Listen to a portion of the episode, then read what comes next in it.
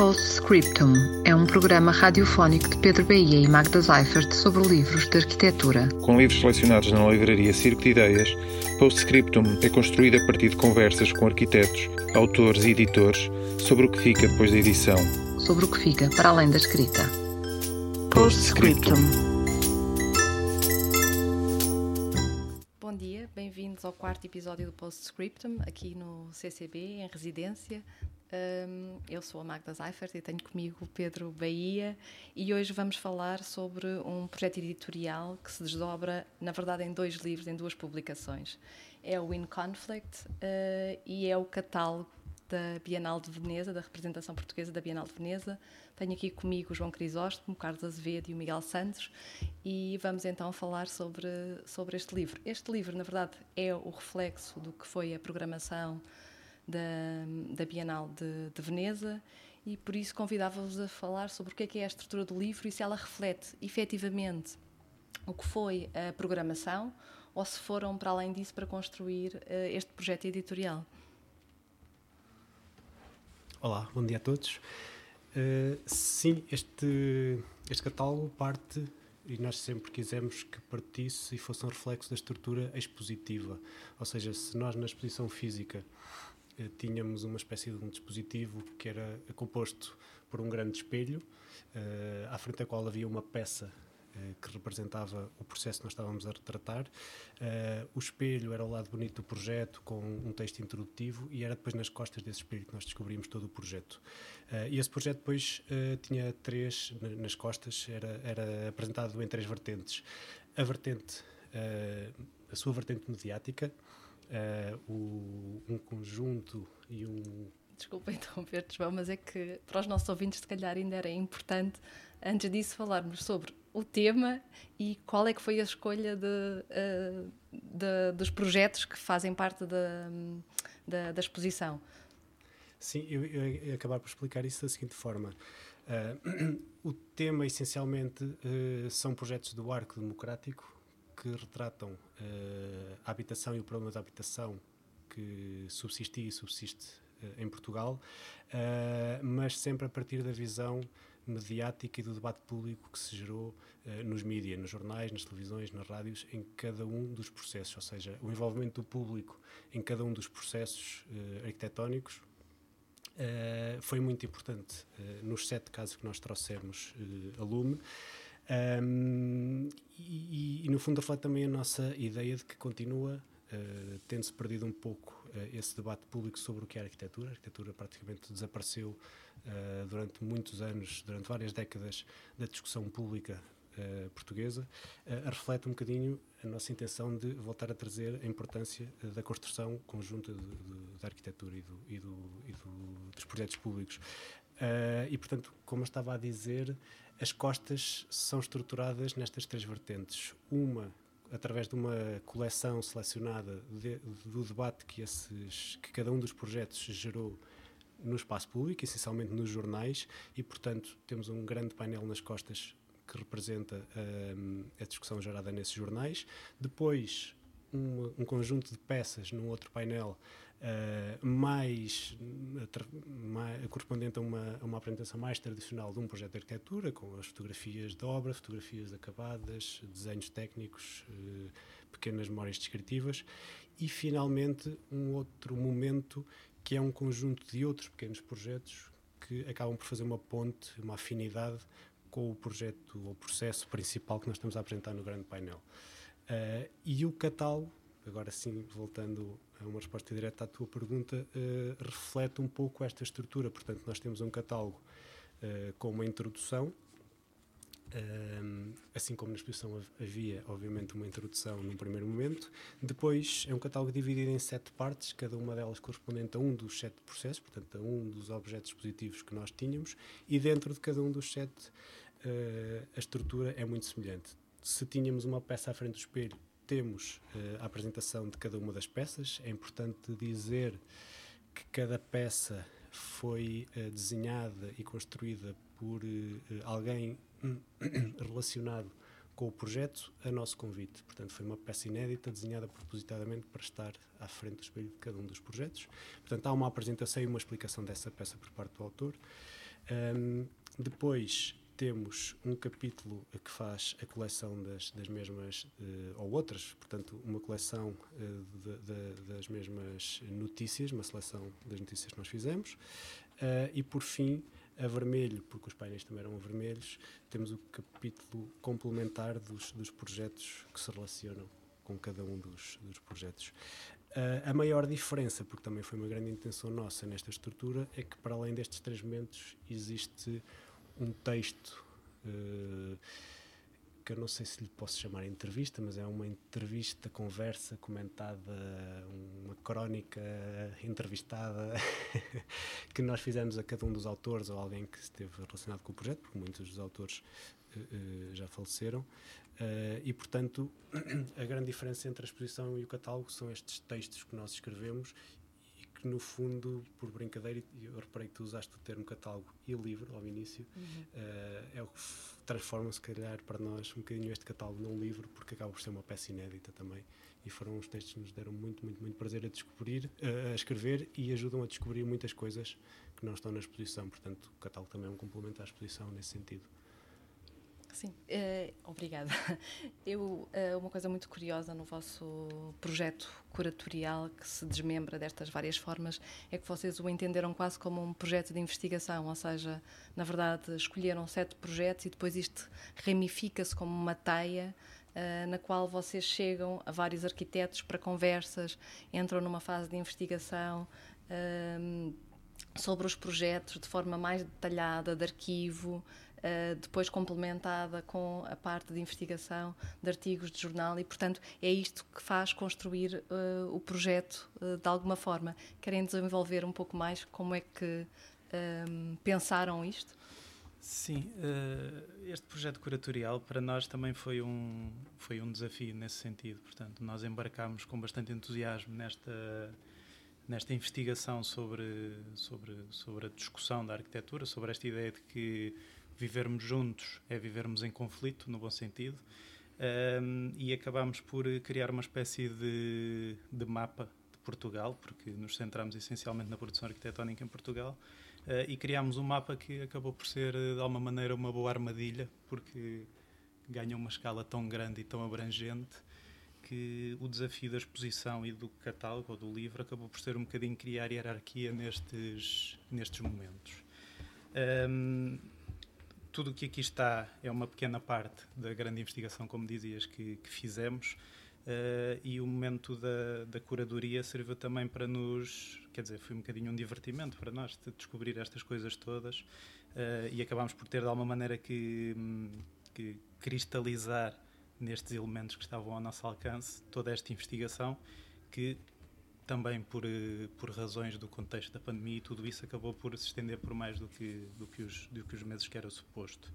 Uh, dessa forma, tentámos de alguma maneira uh, criar esta árvore, esta raiz, que pudesse abarcar o máximo possível de, de referências, de conversas, de, de, temas e de objetos que caracterizassem o mais possível toda esta investigação. Uh, decidimos, de toda esta investigação, escolher sete projetos âncoras, chamamos-lhe assim, por se calhar são os que agregam mais, foram talvez os mais mediáticos, são os que agregam mais, mais questões entre si. Uh, esses projetos uh, são representados por uma peça, portanto tivemos a oportunidade de convidar um uh, interveniente ou alguém que esteja próximo do projeto para desenvolver essa peça.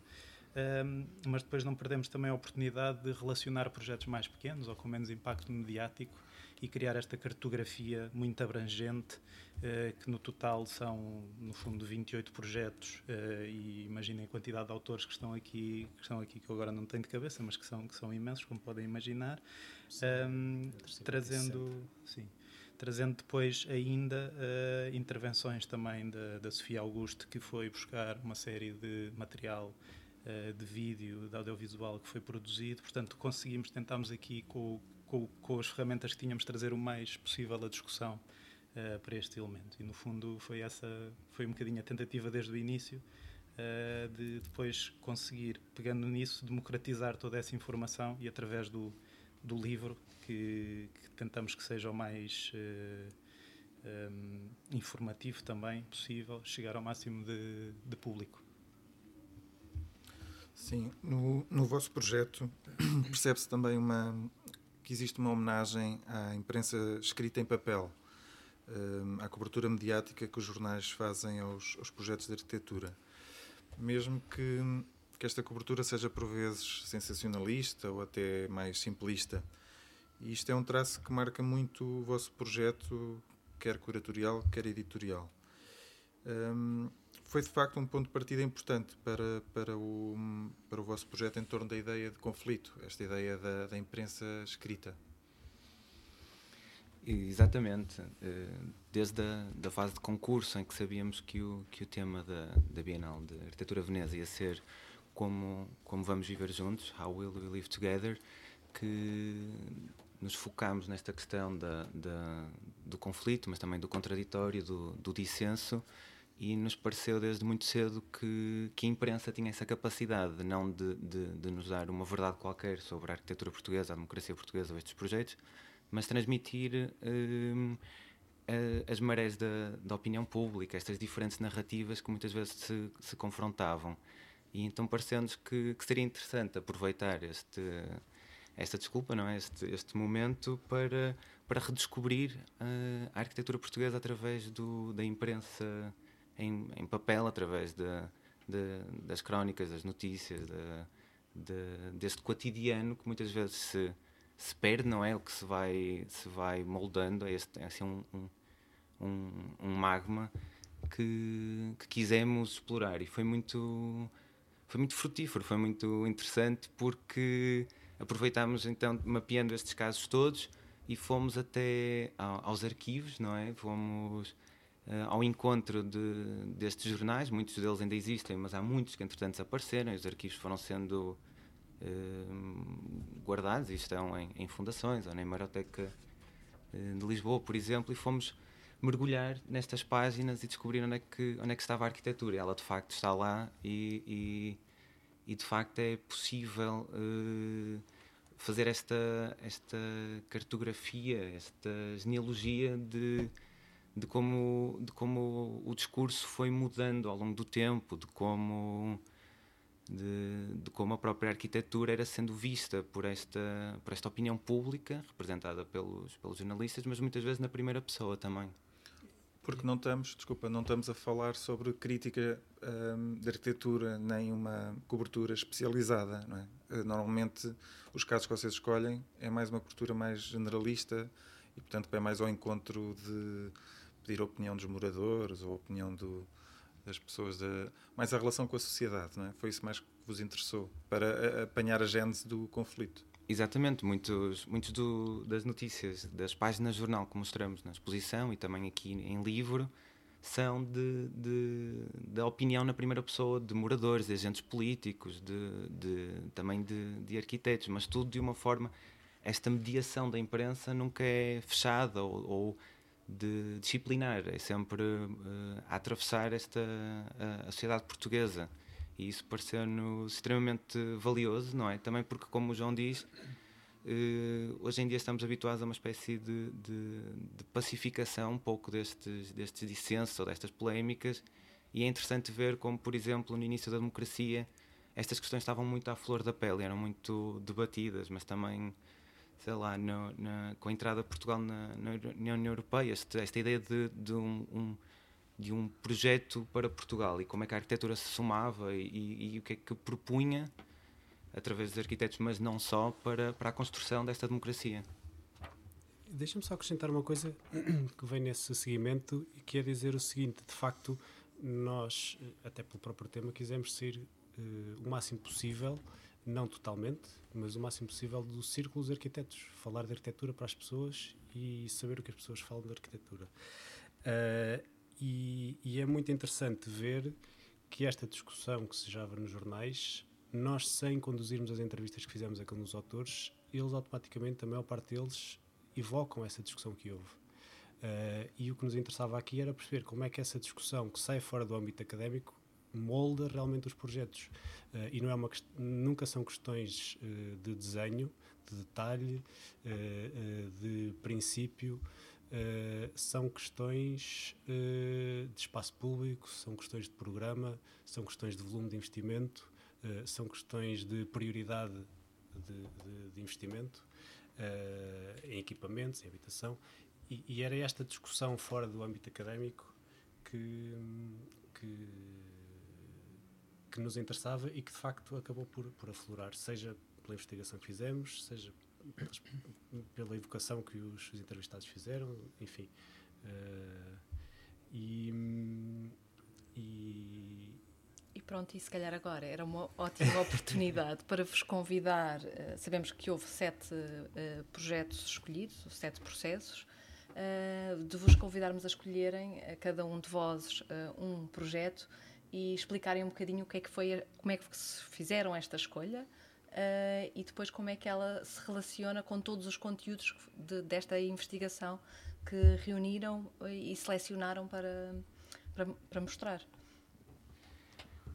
Posso começar logo pelo projeto mais, mais antigo de, do CHET, o que inicia este, este arco, que é o, do, o projeto de, das Torres do Aleixo,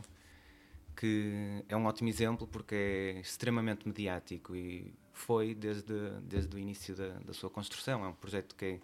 que foi lançado no, nos últimos anos da, da ditadura, foi inaugurado eh, coincidentemente com, com, com o 25 de Abril. Uma das, uma das torres foi ocupada pelos moradores, foi um processo. Eu tinha a ideia que era um projeto não concluído, na verdade. Exato. E uma das torres, por ter uhum. sido ocupada pelo, pelos moradores, nunca, nunca pode ser concluída, ela ainda estava em estaleiro. Para além disso, uh, o projeto incluía também uma série de equipamentos uh, vitais na perspectiva dos arquitetos. Foi um projeto desenhado pela repartição de, de, de, construção de casas da Câmara Municipal do Porto e estes equipamentos públicos nunca foram, nunca foram uh, construídos sobraram estas cinco torres que marcavam o perfil de, do Porto e que eram muito conhecidas. Num primeiro momento uh, foram uh,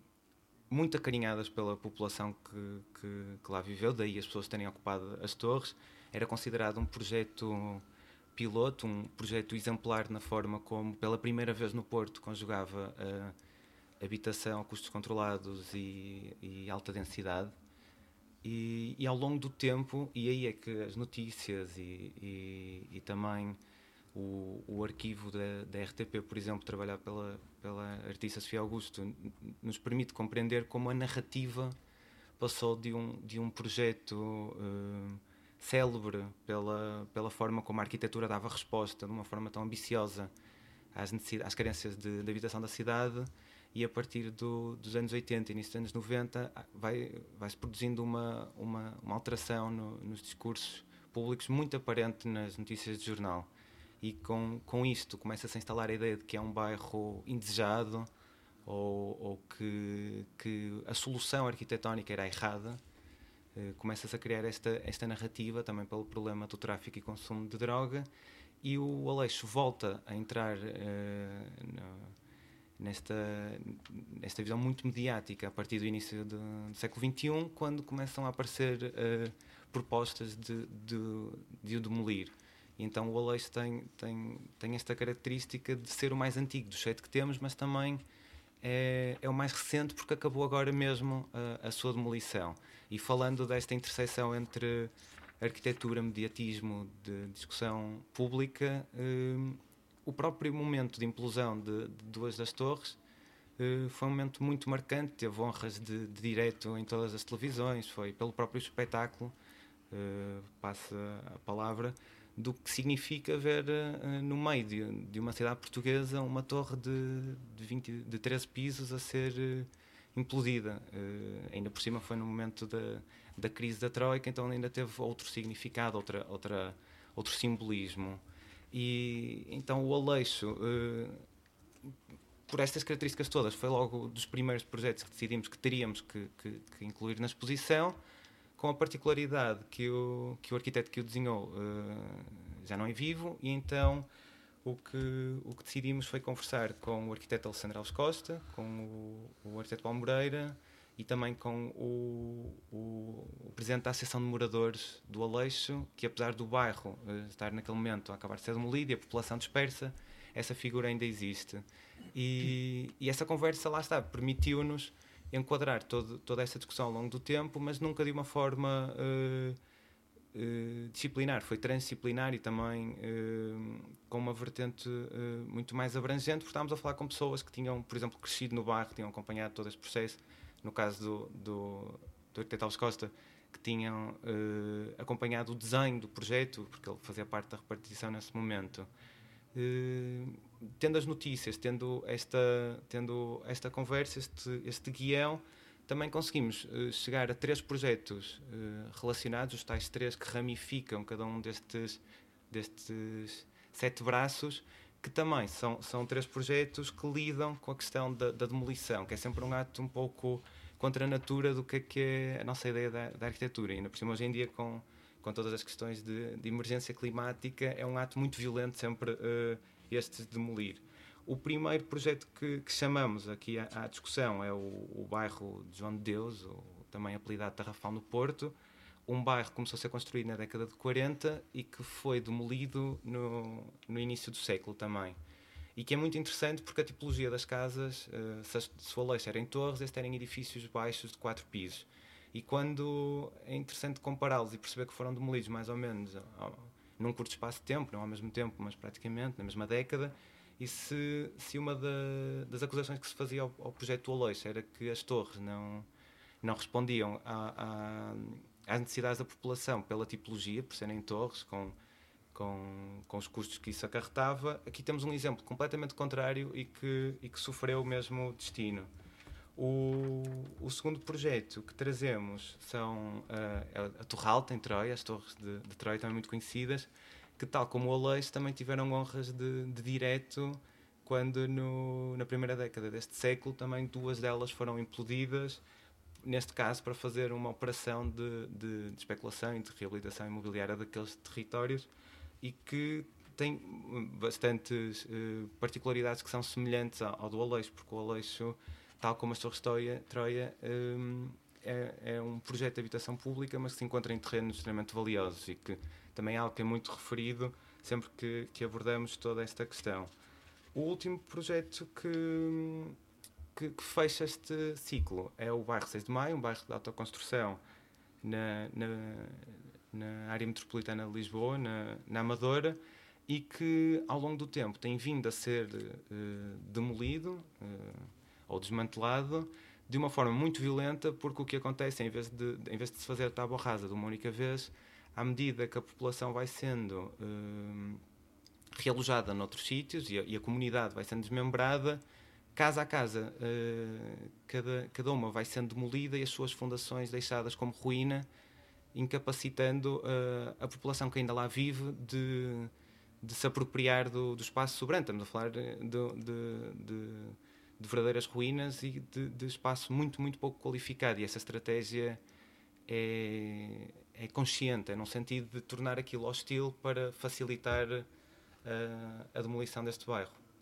Sim, mas na verdade é bastante violento também, não é? Uh, a forma como, como é feita. Uh, se calhar convidava o Carlos a escolher outro projeto. Vamos saltar agora para, para uma zona um bocadinho mais periférica. Vamos, se calhar, falar do projeto dos Índios da Meia Praia, uh, em Lagos, uh, que, que dava para estar aqui mais de uma hora à conversa só sobre isto, porque é um projeto tão rico, uh, toca tantos pontos que, que nos interessam aqui. Um, que, que, que, não podemos fugir, fugir dele. Uh, desde logo, uh, é um projeto que, que nos foi bastante querido de explorar, porque tivemos a oportunidade de, de estar com o arquiteto José Veloso, uh, passar algum tempo com ele e perceber na primeira pessoa como é que foi todo este processo. Uh, a clarividência dele foi, foi realmente importante, não só para montar o discurso sobre este projeto, mas um bocadinho para pensar toda a estrutura do, da, da curadoria. Um, Queres só situar temporalmente? Eu acho que praticamente todos os arquitetos deverão conhecer este projeto, mas contextualizá-lo também uh, temporalmente, Sim. politicamente. Sim. Um, este, este projeto, uh, apesar de, de, de, de, os índios da Meia Praia, que são a comunidade que, que, que dão nome, de alguma maneira, um, alcunha a este projeto, já estarem, uh, já habitarem as terras, a, a praia de, Lagos, a praia da Meia Praia, a Meia praia uh, há cerca de, penso eu, duas décadas antes do 25 de Abril, é com o 25 de Abril e com o lançamento do projeto SAL que de facto este, este projeto ganha vida. E justamente e, pela mão do arquiteto José Veloso, que quando viu a publicação, ou quando teve notícia uh, da publicação dos decretos que, que, que lançava o projeto SAL, ele percebeu imediatamente que este projeto era vital e que se aplicava uh, nesta comunidade que ele, apesar de tudo, não conhecia, conhecia só de vista, de passar ali no comboio ao lado, mas percebia que era, que era uma comunidade muito especial, que estava estava num local ao qual não tinha direito, vivia em barracas, numas, numas condições que, que, que, provavelmente muita gente já terá visto pelos, pelo, pela série de documentários que, que, existem sobre este, sobre este projeto, uh, mas que eram condições mesmo muito básicas e, uh, quer dizer, muito pouco. Uh, dignas, mas muito pouco também uh, habituais nos anos 70. Ainda assim, apesar de, da questão das barracas uh, se espalhar, ser um bocadinho um flagelo por todo o país. Uh, portanto, este projeto, o SAL, que permitia ou que previa a erradicação, de alguma maneira, deste, deste flagelo, um, encaixava perfeitamente nesta comunidade, nestas, neste, neste pequeno conjunto de pessoas e portanto o arquiteto José Veloso pegou, pegou no jornal e foi, foi à, Secretaria de Estado da Habitação uh, e foi ter com os índios da Meia Praia logo de seguida, percebendo que, que conseguia fazer, conseguia trabalhar com esta comunidade. Um, e o que nos uh, interessa, especialmente aqui, uh, é esta força do arquiteto que consegue mobilizar e a força da arquitetura que consegue mobilizar uma população e pô-la a discutir um projeto e acaba mesmo uh, entrando num processo de autoconstrução e levar as pessoas a construir casas. E, e, esta história é, é, é tanto mais entusiasmante quando percebemos que as discussões do arquiteto, e isto relatado por ele com as pessoas, eram tão primárias no sentido de estarem a discutir uh, questões que, que eram estranhas às pessoas. As pessoas não sabiam o que era uma porta, o que era uma cozinha, porque não tinham esse, não tinham esse hábito. Portanto, há aqui uma, uma lógica que nos interessa perceber também de como é que a arquitetura pode uh, transformar esta, esta comunidade e pode, pode também dar uh, este pode também fazer crescer e dar direitos que não estavam que estas pessoas não, não tinham consciência de que teriam. Uh, o direito à habitação foi, de facto, garantido de alguma maneira, porque o projeto uh, foi desenvolvido no princípio da autoconstrução. Um, do ponto de vista do projeto em si, também tem várias especificidades que nos interessam explorar, porque é um projeto que assenta numa base evolutiva, portanto, foi desenvolvido um módulo base uh, que depois poderia ser, uh, podia ir sendo crescendo, ir sendo aumentado, uh, que é um que é uma, é é um exercício de arquitetura bastante interessante e que nos leva também aqui a, a perceber como é que uh, os arquitetos desta altura, ou que trabalharam neste contexto, uh, perceberam esta questão da, auto, da, da, participação da, das populações. Portanto, as populações, obviamente, não tinham a capacidade técnica de, de projetar, de fazer um projeto de arquitetura. Uh, e isto está muito claro na, na, visão do, do arquiteto José Veloso. Portanto, eles ouviam as populações, percebiam e de alguma maneira uh, falavam, transformavam isso num, num, num, num projeto. Um, para além da, da ideia da, da, autoconstrução e do direito à habitação, uh, interessa-nos aqui outro ponto que é o direito ao lugar, que está intimamente ligado com, com o direito à construção. E esse direito ao lugar não foi garantido, uh, não, não está garantido ainda, e portanto este é mais um processo dos que estão em aberto. Uh, esta questão do direito ao lugar uh, leva-nos um bocadinho a falar dos, dos projetos que, que, que, entendemos aqui trazer à discussão. Uh, em primeiro lugar, trouxemos o, o, projeto CODA do arquiteto Sérgio Fernandes, que um, é, um, é, um, é um projeto que, que antecede este, mas que, que tem aqui algumas, algumas, alguns pontos de contacto que têm a ver basicamente com um estudo quase etnográfico da população, do, do, lugar onde esta vive e como é que o lugar influencia a maneira de viver Carlos, e como é que... Desculpa, sim, estamos sim. a falar da aldeia de Rio do Norte. Sim, Rio do Norte, peço desculpa. uh, a aldeia de Rio do Norte, que o projeto Coda do arquiteto Sérgio Fernandes, nos, nos uh, desenvolvido nos anos 60, um, ehm, e que, que, faz, este, faz este paralelo entre o, uh, a relação quase etnográfica da população com, com o lugar. Uh, e depois trazemos dois, dois projetos mais ou menos uh, contemporâneos, uh, de 2010 e penso que de 2013, que são o Edifício Manifesto em Lisboa, do coletivo Artéria, que basicamente é a criação de um espaço para as comunidades que estão de algum modo desenraizadas e que são exteriores à cidade, no sentido de criar este sentido de lugar ou de pertença que possa de alguma maneira uh, ajudar à identificação das, das, das comunidades. Uh, um bocadinho como falava o Miguel no caso do, do Aleixo, uh, também nos, no caso dos índios da meia praia, os equipamentos comuns, os equipamentos de, de comunidade não foram construídos, e provavelmente propositadamente. Uh, e percebemos também, trazendo aqui estes, estes projetos associados, que estes equipamentos coletivos são absolutamente essenciais para a fixação das comunidades e para, para, esta, para este enraizamento que é, que é importante. Nesse sentido, trazemos ainda também o projeto do, das, da cozinha comunitária das terras da costa, do Ateliê MOP com o coletivo Warehouse, que mais uma vez, e à semelhança do, do edifício Manifesto, uh, com um gesto muito simples e de autoconstrução, permite a criação de um espaço de comunidade que, de alguma forma, permita uh, uh, o enraizamento ou o sentido de lugar e sentido de pertença que estas comunidades muitas vezes não têm. Portanto, vocês, na verdade, vão sempre buscar projetos de habitação ou projetos de habitação social, de, uh, projetos comunitários em que uh, a comunidade é verdadeiramente o centro, ou as pessoas são verdadeiramente o centro dos, uh, dos projetos e, e, em que o espaço público tem uma implicação muito direta com, com as obras. João, o que, é que nos, o que é que nos queres trazer? Estava aqui a pensar, é sempre ingrato em sete ter que escolher três e deixar quatro de fora, mas já que fomos ao norte e ao sul, agora vamos ao centro e eu proponho também pela escala urbana uh, a questão que trouxemos através da a, a, discussão de cidade que trouxemos através do projeto da Elipse, que é o projeto uh, do Egas José Vieira e, e do Manuel Graça Dias, uh, feito na viragem do século uh, para os terrenos uh, que estavam a ser desmantelados da antiga Lisnave, que eram terrenos públicos, concessionados, a concessão estava a acabar e o Estado queria fazer uma ocupação desse, desse espaço e, portanto, este projeto começa com, mais uma vez, uma encomenda do Estado. Quando tu estavas a dizer que os projetos são todos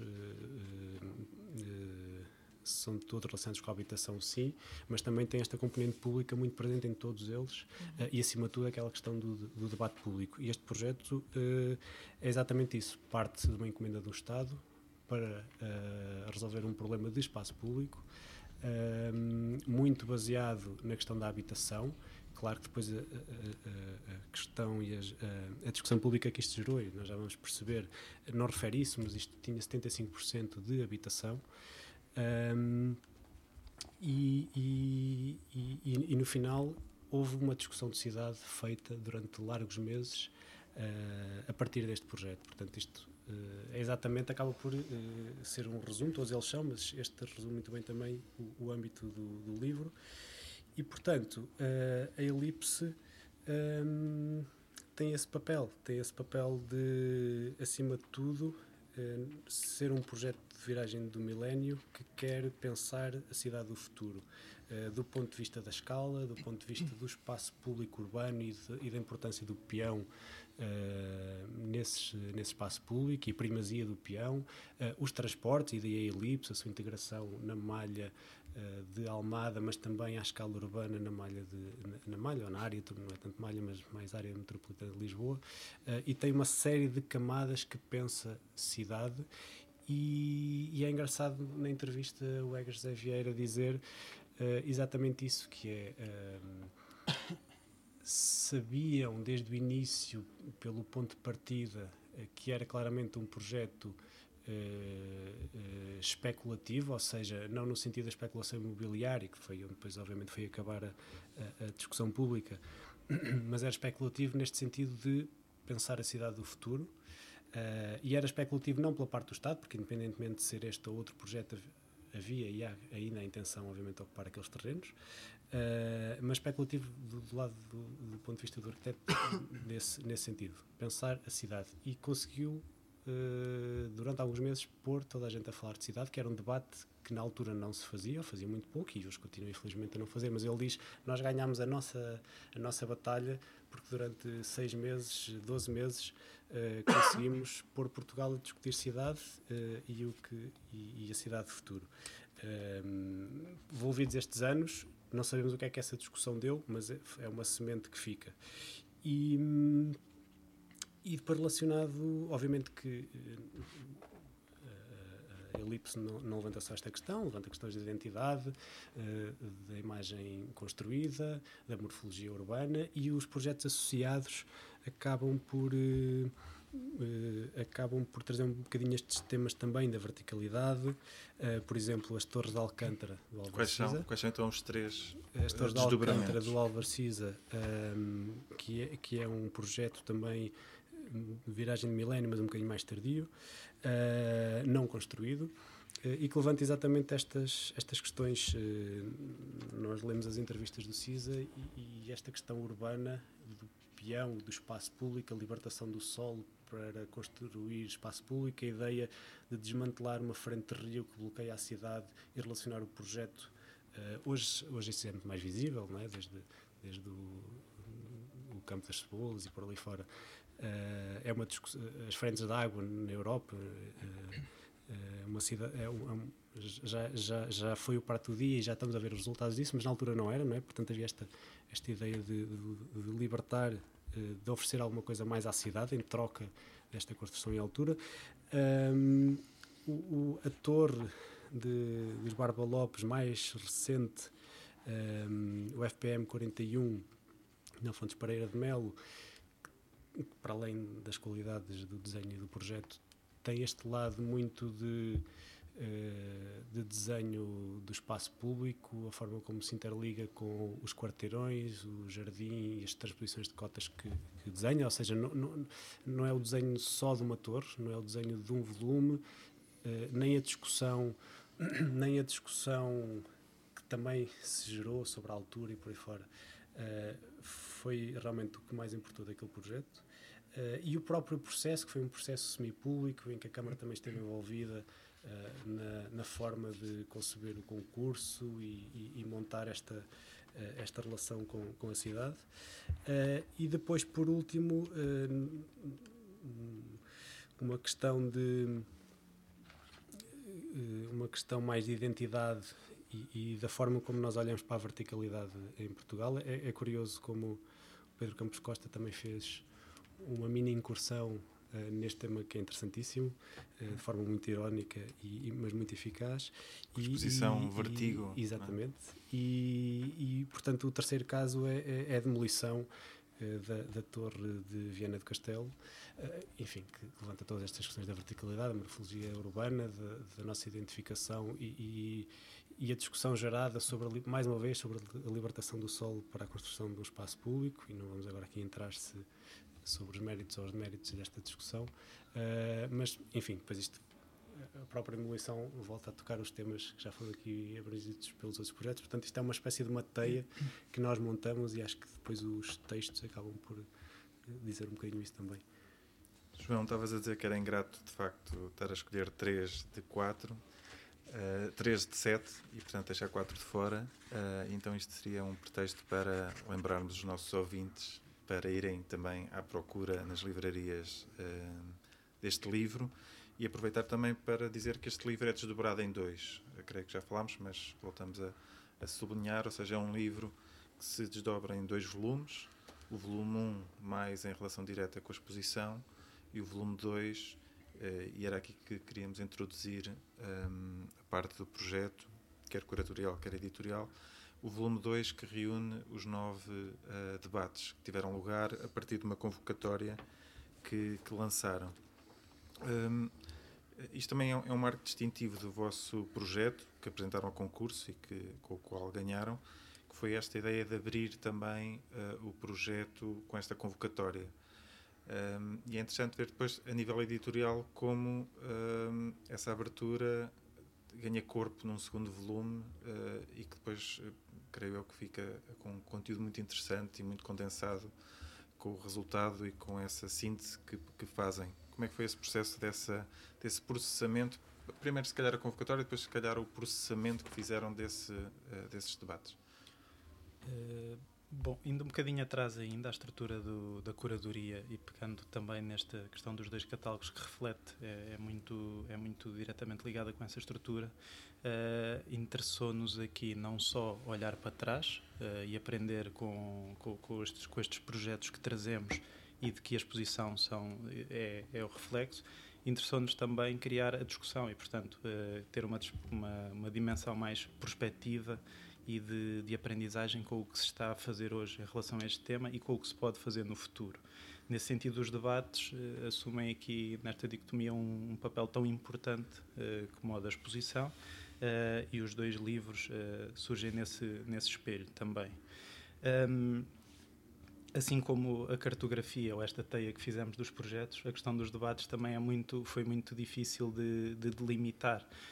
e para tentar ser o mais abrangente possível, Uh, o, que, o que tentámos aqui fazer foi, uh, por um lado, uh, identificar uma série de, de, de pessoas que, que, com bastante interesse e relevância nesta matéria que pudessem, de alguma forma, comissariar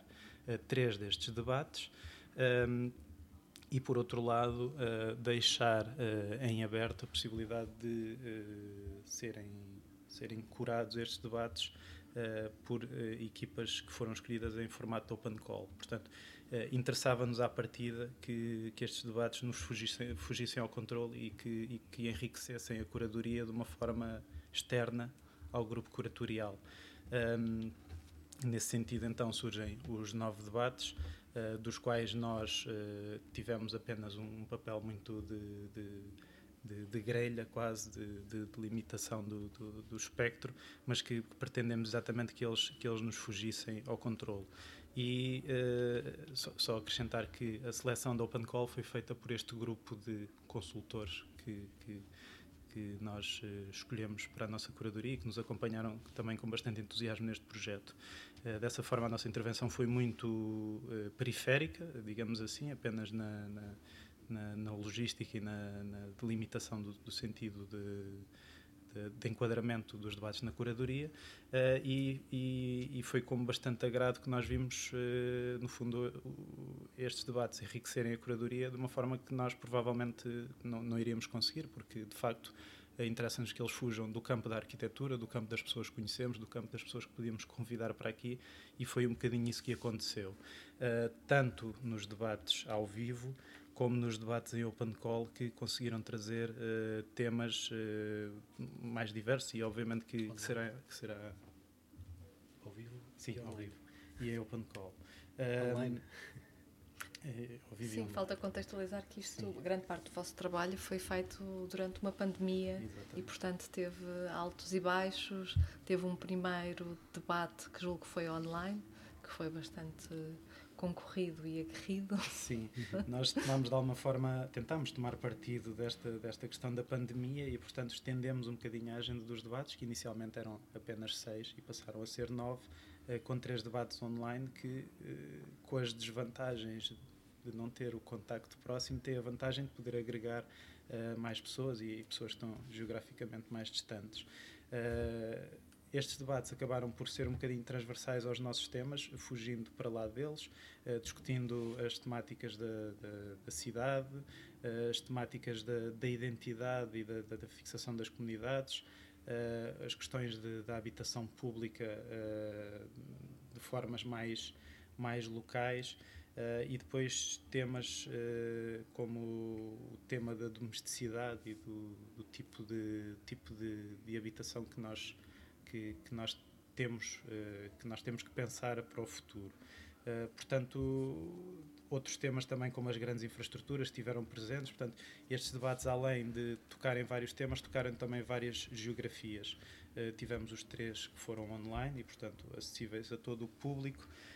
E depois tivemos, onde, de, tivemos dois debates no Porto e em Lisboa, três debates no Porto e em Lisboa, e em Veneza, que acabaram por uh, completar esta triangulação e este paralelo. Uh, falta dizer também que todos os debates, além de uh, cristalizados neste livro, uh, contextos dos autores, que no fundo são um bocadinho o reflexo da discussão que foi tida, eles estão também disponíveis online e podem ser, fazem parte do arquivo da exposição e da curadoria e, portanto, podem e devem ser consultados e, e descobertos.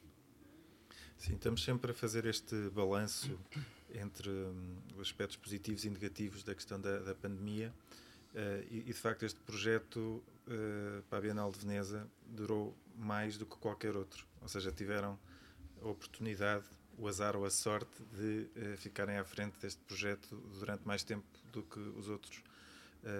curadores. Eu acho que um dos aspectos positivos foi permitir uma densidade e um alcance crítico que, que se materializou, uh, quer na exposição, mas sobretudo depois também acho que, que, nos livros. Eu acho que isso é fruto de facto de terem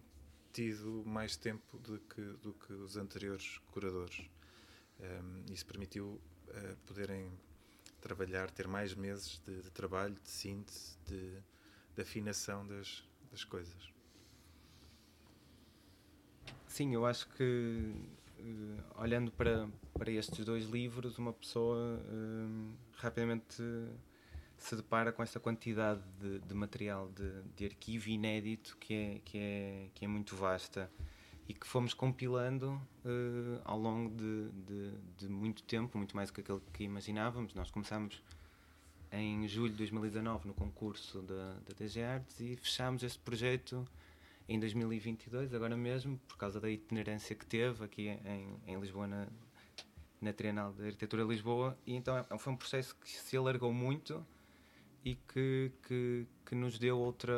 outras possibilidades de, de, de o maturar e também de ir buscar materiais que, que num prazo de seis meses, que seria original, nunca teríamos tido hipótese, seria impossível uh, chegar aos arquivos onde conseguimos chegar ou ter uh, a disponibilidade de, de, tempo para falar com tanta gente com quem, com quem falamos, a, a lista é interminável, e também de, de, de, afinar, não só em termos positivos, mas também na, no, no, projeto editorial, como apresentar isto tudo. E, e, tivemos a sorte de trabalhar com, com, com a Inês Pomoceno e com a, com a Mariana Marques, as designers, a sorte de trabalhar com, convosco, claro. Então tínhamos aqui uma equipa alargada que, que nos alavancava e que nos ajudava a a construir uh, estes dois livros sempre numa perspectiva de, de ir além e de, de, de, enriquecer aquilo que já estávamos a propor levar a Veneza. E nesse, nesse sentido, o segundo, o segundo livro, dedicado aos debates, é, é importantíssimo, porque se, se, em termos de curadoria o que nós queríamos era trazer de volta, já que falamos de, de debate, discussão, mediatismo, em vez de ser um pavilhão que apenas vai a, a a Veneza e, e, também um, recuperando um pouco o que foi a curadoria de, de Homeland do, do, Pedro Campos Costa, queríamos trazer de volta a discussão de Veneza, em vez de ser uh, algumas figuras a falar sobre a arquitetura portuguesa lá fora, queríamos trazer o mediatismo de Veneza e, e devolvê-lo ao contexto nacional através de debates em que as pessoas se, lá está, como o Carlos disse, se candidatavam a esta convocatória aberta e que poderiam escolher o tema, os convidados, uh, o que é que estaria em, em debate. E, e, nesse sentido, este segundo livro, uh, o facto dos textos serem um reflexo desse debate, não serem a priori, mas serem textos que, que condensam ou que exploram outras vertentes, que dão a opinião de, de quem imaginou e de quem programou cada um destes novos debates, também nos parece muito rico e, e, e é um, um, ganho colateral imenso sobre temáticas que nunca poderíamos ter sido nós a, a a propor. E quando eu digo nós, nem é só a equipa de, de curadoria, é mesmo uh, nós enquanto arquitetos, nós enquanto disciplina, porque podemos, uh, tivemos a sorte de contar com, com painéis extremamente heterogéneos, desde um, assistentes sociais, sociólogos, artistas, agentes políticos, uh, de, de, várias geografias. portanto, a conversa, no fundo, o, o nosso tema aqui explodiu. Se, se a exposição era um uma ramificação de casos. Uh, os debates são mesmo uma, uma, uma explosão de, de, de, tangências e de visões que, como a Fernanda Fragateiro, que é uma das participantes e que, que, que pensam dos debates com o arquiteto Jorge Carvalho, como ela dizia, que permitem despentear um pouco a, a, o, o, nosso projeto e, e, a, e, a, nossa curadoria, sempre num, num sentido muito, muito frutífero. Estávamos a falar das, das anteriores curadorias um, e queríamos falar convosco também de como é que essas anteriores curadorias e o seu desdobramento nos projetos editoriais, como é que isso também serviu de, de referência por, por, por, por, afinidade ou por um, reação? Como é que como é que viram ou como é que isso uh, se verteu depois para para as decisões iniciais que foram precisas uh, ser tomadas no início do, do projeto? Como o como eu como eu estava a contar este projeto surge no contexto de um de um concurso promovido pela direção geral das artes e e uma das primeiras uh, coisas que fizemos foi obviamente compilar todas as representações portuguesa na Bienal Veneza que, que, que, que, nos tinham antecedido e também olhar para, para os catálogos, para os livros que cada uma produziu. E isto ajudou-nos a fazer este, este mapeamento, a, a, compreender mais ou menos também o que, é que eram as expectativas, porque o catálogo é um elemento dado do encargo que, que o Ministério da Cultura entrega às equipas que, que representam uh, Portugal neste, neste festival mas também perceber o que é que, no nosso olhar, eh, poderia ou não ser mais útil consoante esta, esta visão que, que estávamos a propor. E olhando para, para todos eles, eles, eles também já são uh, bastante heterogéneos entre si. Temos o Public Without Rhetoric, ou o Lisbon Ground, do, do, o primeiro do, do Nuno Brandão Costa, de Sérgio Maio, e o segundo da, da Inês Lobo, que são catálogos grandes, com um, objetos bastante uh, delicados, que, que, com fotografias muito cuidadas e que mostram uh, este, este valor da arquitetura, mas de uma forma muito clássica, digamos, ou, ou, muito monográfica. Depois temos o catálogo do Homeland, por exemplo, que não tem imagens e que é um livro bastante pequeno, que, com muito texto e que tem muito material inédito para lá de, daquele que foi produzido durante uh, este projeto da, da Bienal. E entrecruzando estes todos e também com livros que nos pareciam interessantes fora do âmbito da Bienal, e um dos exemplos são os catálogos de 2019 da, da Trienal de Arquitetura de Lisboa, que tem o formato de bolso e que uh, desde muito cedo nos pareceu um formato muito útil e muito acertado, porque como nós também não, não, não mostramos os, uh, os processos dos quais falamos com, com esta uh, com esta visão uh, muito. Não, não é o detalhe do desenho que, que nos interessa necessariamente, ou a, a, a, planta, o corte e o alçado, é muito mais a, a relação que este caleidoscópio que, que, cada um dos processos manteve com, com a sociedade ao longo do tempo, como o material era todo muito heterogéneo entre si, parecendo que teria muito mais sentido que o livro fosse pequeno, acessível, uh, sempre com um, um, um desenho cuidado, obviamente, mérito da, da equipa de design, mas que, que não fosse um objeto morto, estático, de arquivo, de, de estar na estante, é mesmo para, esperamos nós, para ser lido, relido. O facto de, de ambos os livros serem divididos em, em, em sete e outro em nove capítulos também permite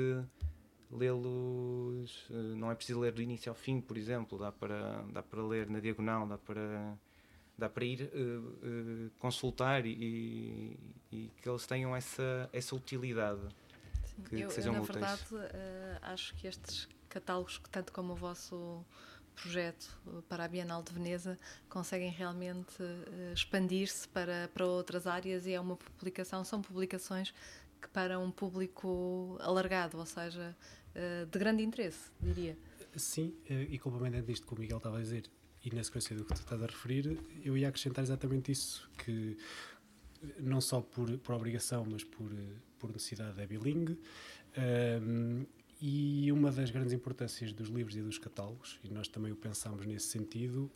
é, é perceber que isto é o objeto que fica. É? A exposição e os debates, independentemente de estarem online ou não estarem, mas são uma coisa efêmera, isto é o que fixa uh, estas investigações no tempo. E, e se elas não ficarem fixadas no tempo tentando uh, partilhar com outros aquilo que nós que nós uh, descobrimos ou redescobrimos. Não, não há aqui propriamente nada uh, de, de, invenção da roda, mas a nossa visão, a nossa, a nossa síntese do, da investigação que foi feita, se nada disso ficar. 50% do, do, do, esforço não, não vale a pena e, portanto, há esta ideia de objeto de futuro Um, mas é este equilíbrio que o Miguel estava a, falar. Portanto, há aqui um cuidado no desenho e na nobreza do, do, do próprio objeto uh, e na sua clareza e na sua estruturação, mas ao mesmo tempo uh, com, com, com um toque e com, e, com, e com uma dimensão e com uma manuseabilidade que permite que, que, que seja expandido e, e, conseguimos aumentar a tiragem para chegar a, a mais pessoas, a mais escolas Uh, e acho. Diz. Ia também acrescentar, pegando na, na tua questão, Magda, sobre esta, esta nossa vontade, como João a dizer, de chegar a mais pessoas, que também tivemos a, a também tivemos a sorte de contar com na, nesta, nesta viagem, nas entrevistas e na, na escrita destes textos, que nós chamamos em diálogo com, porque não são bem entrevistas nem ensaios, são um, um híbrido que, que, que, nos pareceu muito divertido. Eles foram escritos a cinco pessoas, para além da nossa da, da equipa de curadoria, contámos com a Filipa Magalhães, que, que é uma, uma, uma pessoa formada em jornalismo e em ciências políticas e em, em psicologia, agora tem um perfil muito diverso e que, não sendo arquiteta, também nos ajudou sempre a, a pensar isto de dentro para fora da, da disciplina. E então parece-nos que, nesse sentido, que, que o catálogo, tanto os textos inéditos que escrevemos como pelo próprio conteúdo, a ideia é sempre esse diálogo o mais transversal possível e, e entre cortar uh, o nosso jargão, que às vezes é muito específico ou técnico, uhum. com leituras que são muito mais uh, inteligíveis e compreensíveis para, para pessoas que não são formadas em arquitetura. E é nesse sentido, voltando ao início, que essa mediação sempre foi feita pelos, pelos jornalistas e, e, e, que nos pareceu também desde sempre útil incluir esta, esta, esta visão e esta forma de, de falar. Só preciso de reforçar uma coisa, Miguel. Eu ia dizer isso exatamente estás a dizer, mas uh, queria obviamente reforçar o trabalho incrível das designers, da Inês Nepomuceno e da Mariana Marques, e por último enfocar o, o, o, curador que não está aqui, que é o Luís Sobral, e que obviamente uh, indispensável em, tudo o que nós podemos dizer aqui, aqui hoje. Concordamos. e queria terminar então este último, uh, e este uh, post-scriptum, post o quarto, uh, agradecendo-vos uh, terem vindo ao CCB, a esta residência, e com uma frase muito bonita que disseste, que é que o livro é um objeto de futuro. E essa ideia para mim é maravilhosa. Pensar no livro como um objeto futuro. Obrigada. Sim, uh, e queria voltar a, a, convidar os ouvintes que tiveram a assistir, uh, a ouvir a, a, nossa conversa, para de facto irem à, procura dos livros e poderem ver com tempo e folhear, nem que seja por fragmentos, uh, atrás para a frente ou na diagonal, mas que vão à procura dos livros e que mergulhem nesta, nesta investigação que, que aqui foi feita. Muito obrigado e até breve. Postscriptum é um programa radiofónico de Pedro Bahia e Magda Seifert sobre livros de arquitetura. Com livros selecionados na livraria Circo de Ideias, Postscriptum é construído a partir de conversas com arquitetos, autores e editores sobre o que fica depois da edição. Sobre o que fica para além da escrita. Postscriptum.